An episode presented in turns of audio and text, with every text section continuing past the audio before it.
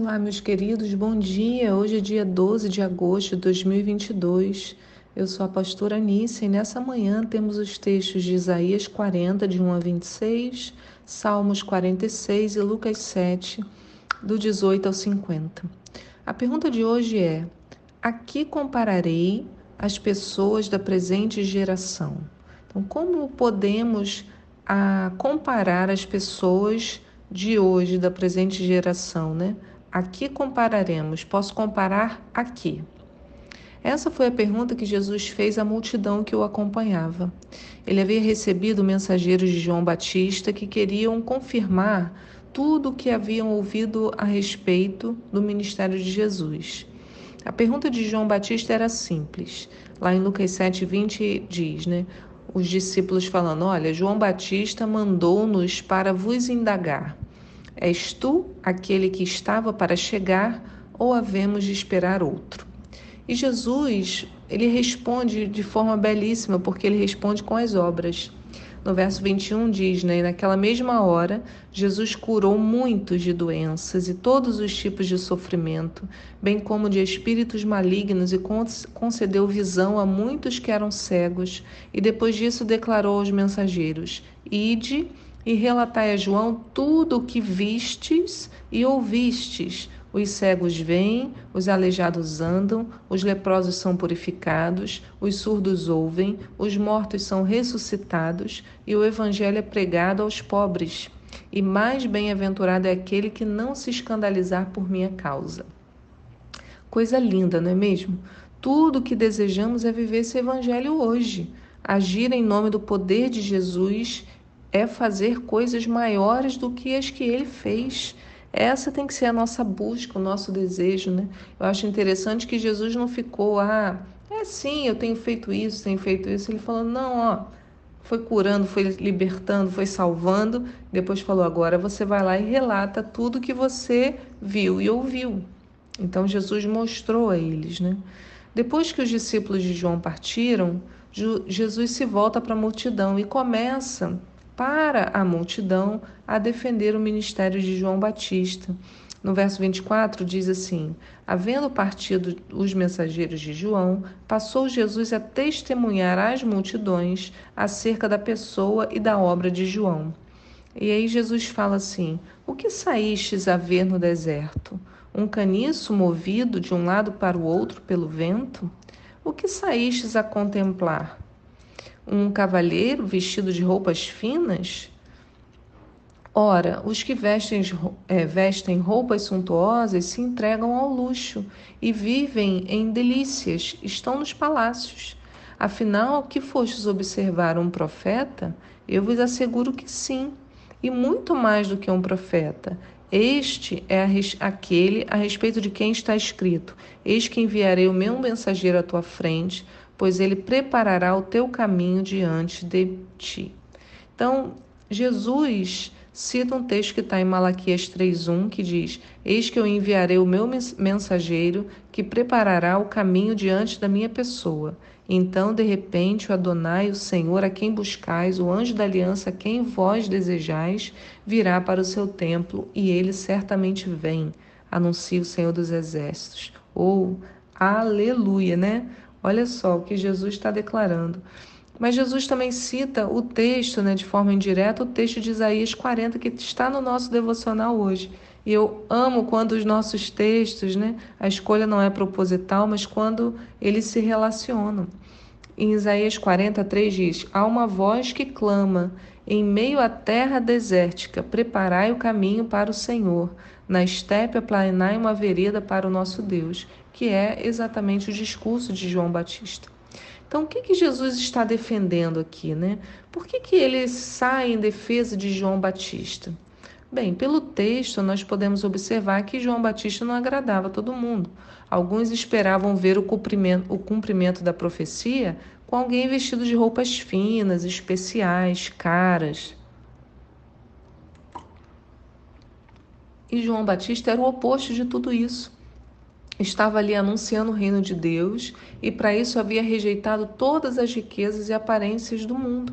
Não estava ali para falar de si mesmo, mas para apresentar o Messias. Isso é bem parecido com a crise que vivemos hoje no Evangelho.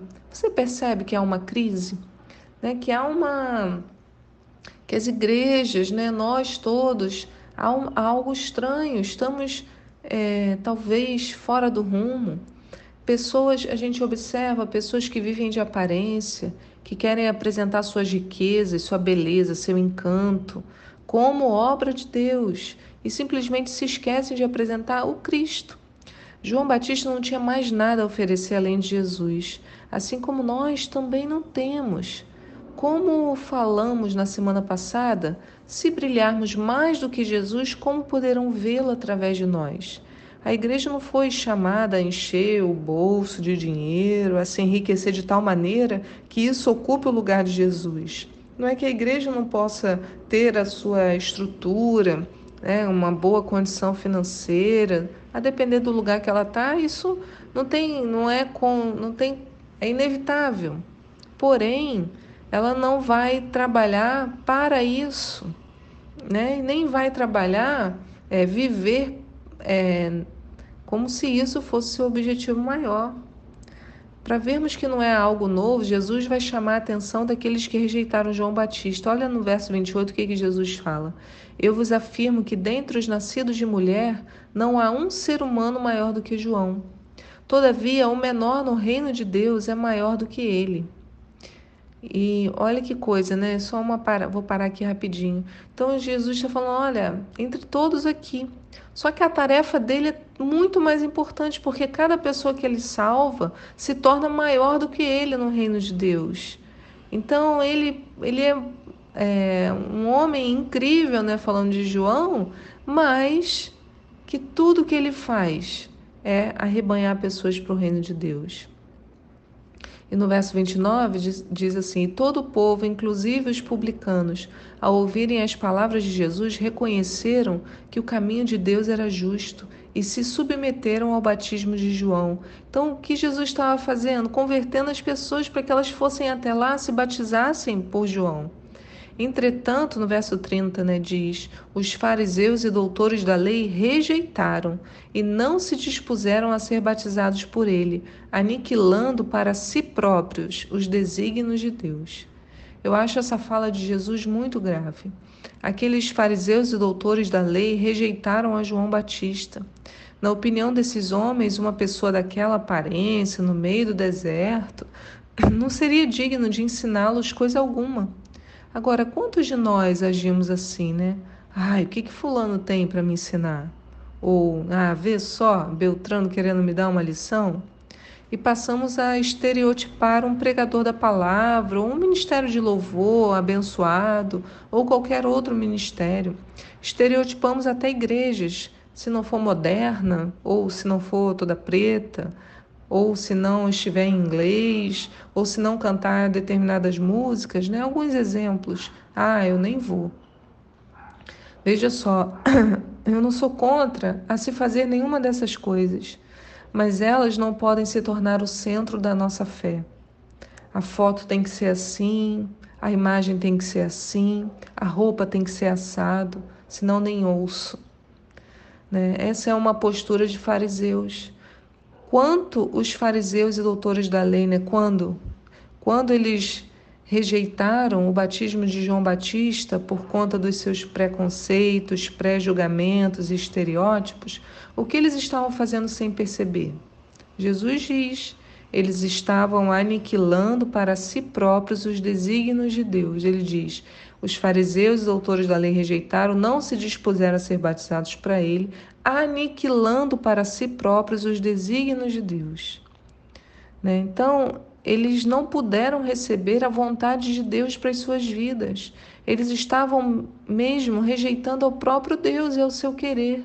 Queriam fazer apenas aquilo que, na aparência, lhes parecia melhor, mais bonito e mais adequado. Por isso que o texto de Isaías 40 hoje chama a atenção de Israel, de novo, né, outra relação. A libertação estava chegando, mas Deus manda o profeta clamar. E o profeta responde: Senhor, mas clamar o quê? Na Isaías 40, verso 6 diz: Eis outra voz que ordena: clama. Ao que eu indago: Que, pois, hei de clamar? E ouço a resposta: Clama sim, Toda a carne é erva, e toda a sua graça como a flor do campo. Seca-se a erva, murcha-se a flor, quando o vento do Senhor sopra sobre elas. O povo não passa de relva frágil. A relva murcha, as flores caem, mas a palavra do nosso Deus permanece eternamente. Tu, que trazes boas novas a Sião, suba num alto monte. Tu que anuncias boas novas a Jerusalém, levanta tua voz com fortes brados e ergue-a, não tenhas receio, e proclame às cidades de Judá: Eis aqui está o vosso Deus. Então o profeta estava mostrando quão pequenos somos. Nossos julgamentos, tal como Jesus também aponta, são frágeis e equivocados. Não passamos de relva frágil, de capim selvagem.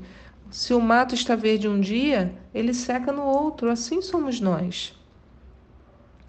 Em meio a tudo isso, Jesus continua bradando. Vamos lembrar que Jesus está falando para a multidão, né? Os discípulos de João Batista já tinham ido embora. Jesus continua seu discurso e vai mostrando que eles não podiam se deixar influenciar pela imagem, pelo estereótipo. Temos que entender que ao defender João, Jesus defendia ao seu próprio ministério também. Como creriam em um Messias humilde que não estava em palácios? Né, no verso 31, aí Jesus faz a pergunta: Sendo assim, a que compararei as pessoas da presente geração? Prosseguiu Jesus: Com que se assemelham? Então, essa era a pergunta. A quem eu posso comparar? Vocês? Com quem vocês se assemelham? Aí Jesus responde: ele diz assim: Ora, são como crianças que ficam sentadas na praça e gritam umas às outras: Nós vos tocamos flauta e vós não dançastes, entoamos lamentações e vós não choraste. Quer dizer, ora estava alegre, ora estava triste. No verso 33 ele fala: Assim tendes agido, pois veio João Batista que não come pão, não bebe vinho e julgais. Este está com o demônio. Então chegou o filho do homem, comendo pão e bebendo vinho, e condenais. Eis aí um glutão e beberrão, amigo de publicanos e pecadores. Aí ele termina. Todavia, os filhos da sabedoria reconhecem e acolhem as suas obras. Então Jesus mostra a incongruência nos pensamentos. Aquilo que reclamavam de João Batista viam em Jesus o oposto. Aí você poderia dizer, então, eles iam gostar de Jesus. Mas os que, o que eles viam em Jesus também reclamavam. Não quero que come e beba. Aí João Batista não comia nem bebia. Nossa, esse está com demônio, né? Então eu quero alguém que come e beba. Aí vem Jesus. Não, esse aí é glutão e beberrão. Então por isso Jesus faz a pergunta: a que compararei as pessoas dessa presente geração? E Jesus as compara a crianças que não sabem o que querem, que mudam de opinião facilmente, que competem umas com as outras, que não têm o mínimo de discernimento. Se um não come, é porque tem demônio. Se o outro come, é porque é amigo de pecadores e um bêbado. É como se Jesus falasse: O que vocês querem, afinal? Nem isso vocês sabem, vocês não sabem nada. Eles estavam diante do maior profeta que já existiu e diante do próprio Messias, não e também né, do próprio Messias, mas não conseguiam enxergá-los. Jesus admoesta: se vocês fossem sábios, teriam reconhecido e acolhido as nossas obras. Agora, queridos, será que ao olhar para a nossa geração e fazer a mesma pergunta, Jesus daria a mesma resposta? Se Jesus olhasse para nós hoje e falasse: que comparareis esta geração hoje aqui na terra? Ele falaria do mesmo jeito? São como crianças? O que, que você acha? Eu tenho receio que sim. Ainda somos uma igreja matura, infantil, com pouco discernimento, guiadas muitas vezes por modas e espetáculo. Será que somos mesmo discípulos? Eu acho interessante que Deus faz essa mesma pergunta através do profeta Isaías no texto de hoje, gente. Coisa linda! Eles se completam belíssimamente. Isaías 40, no verso 25, diz assim: olha só. Diz o Santíssimo: Com quem me comparareis? Com quem eu me assemelho? Gente, é a mesma pergunta, né? Jesus faz essa pergunta para o povo e Deus manda fazer, Isaías fazer essa pergunta para o povo a respeito de Deus. E a resposta é: levantai os olhos e observai as alturas. Quem criou tudo isso? Foi aquele que coloca em marcha cada estrela do seu incontável exército celestial e a todas chama pelo nome. O seu poder é incalculável inextinguível a sua força, por isso nenhum desses corpos celestes deixa de atender prontamente. Que interessante, né? A pergunta era a mesma. Quando aplicada a nós, a resposta é: são como crianças, imaturos, cheios de vontade. E quando aplicadas a Deus, a resposta é: não há. Deus é incomparável, não tem que compará-lo. Isaías chama a natureza de, como testemunha e apresenta o Deus Todo-Poderoso. Nem as estrelas deixam de atender o chamado de Deus. Como nós, né, como os fariseus, doutores da lei, podiam deixar de atender o chamado, assim também cada um de nós.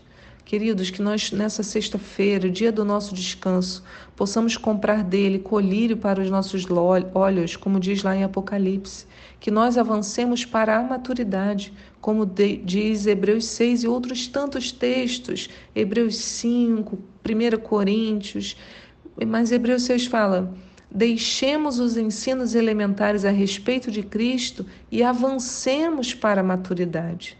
Esse é o chamado do Senhor para mim e para você. Que Deus abençoe a sua sexta-feira, que o seu corpo físico e a sua mente encontrem descanso no Deus eterno, que nós avancemos juntos para a maturidade. Que Deus te abençoe. Eu te espero aqui para um próximo devocional.